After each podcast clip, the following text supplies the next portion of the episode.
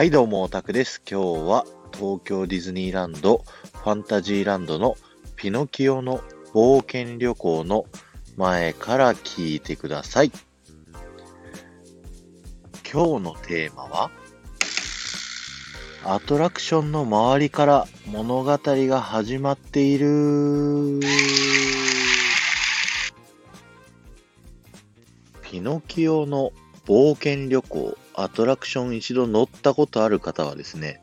わかるかもしれないんですけど、物語の途中から始まってるんですよね。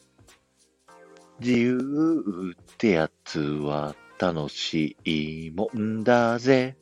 というですね、もう糸はいらないという歌のシーンから始まるんですけど、こちらのシーンはですね、ある程度ストーリーが進んだ途中からになっているんですけど、実はですね、それまでのストーリーをですね、アトラクションに乗る前に体験することができるようになっているんですね。アトラクションの入り口から見て、左の方にある噴水を見てみてください。こちらの噴水の真ん中にいるのが、ピノキオの銅像になっていて、右手にはリンゴ、そしてその上にジミニークリケット、反対の手には本があるんですけど、こちらはですね、ピノキオが学校に行くシーンになっているんですね。そして、その奥を見ていただくとですね、狐のパウル・フェローと猫のギデオンが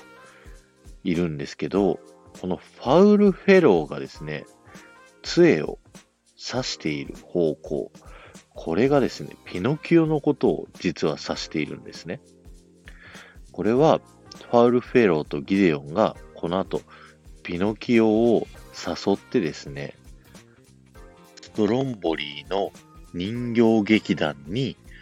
売り飛ばしちゃうという前の、ハイ・リルリディの歌のシーンのところになるんですね。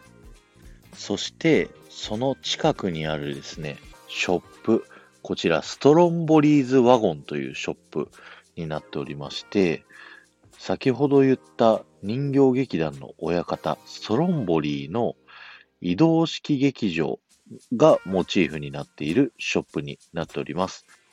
そのためですね、ショップのワゴンの奥の方を見ていただくとですね、人形が飾ってあることがわかるんですね。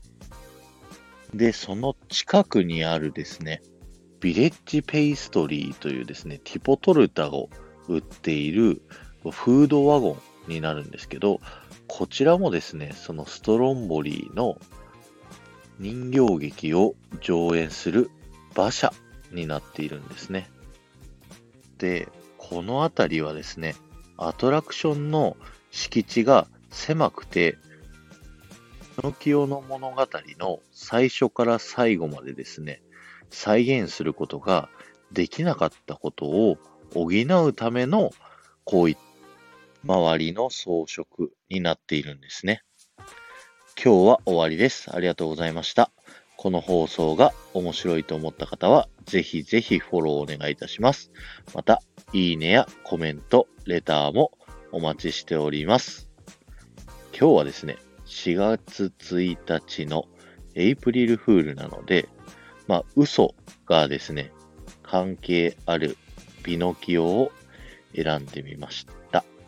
ピノキオなんですけど、たまにキノピオって言っちゃって、あの、マリオのキノコのキャラクターになっちゃうので、何回か言い直しながら撮っております。ではまた。